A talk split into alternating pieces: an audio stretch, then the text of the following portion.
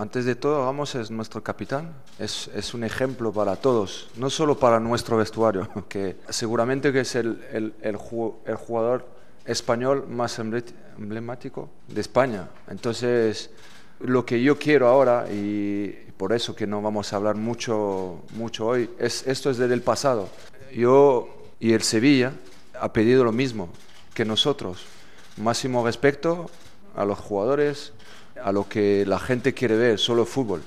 Y nosotros pensamos, y, yo creo que el Sevilla igual, piensa en, un partido mañana, hacer un gran partido de fútbol, y es lo que queremos ver todos.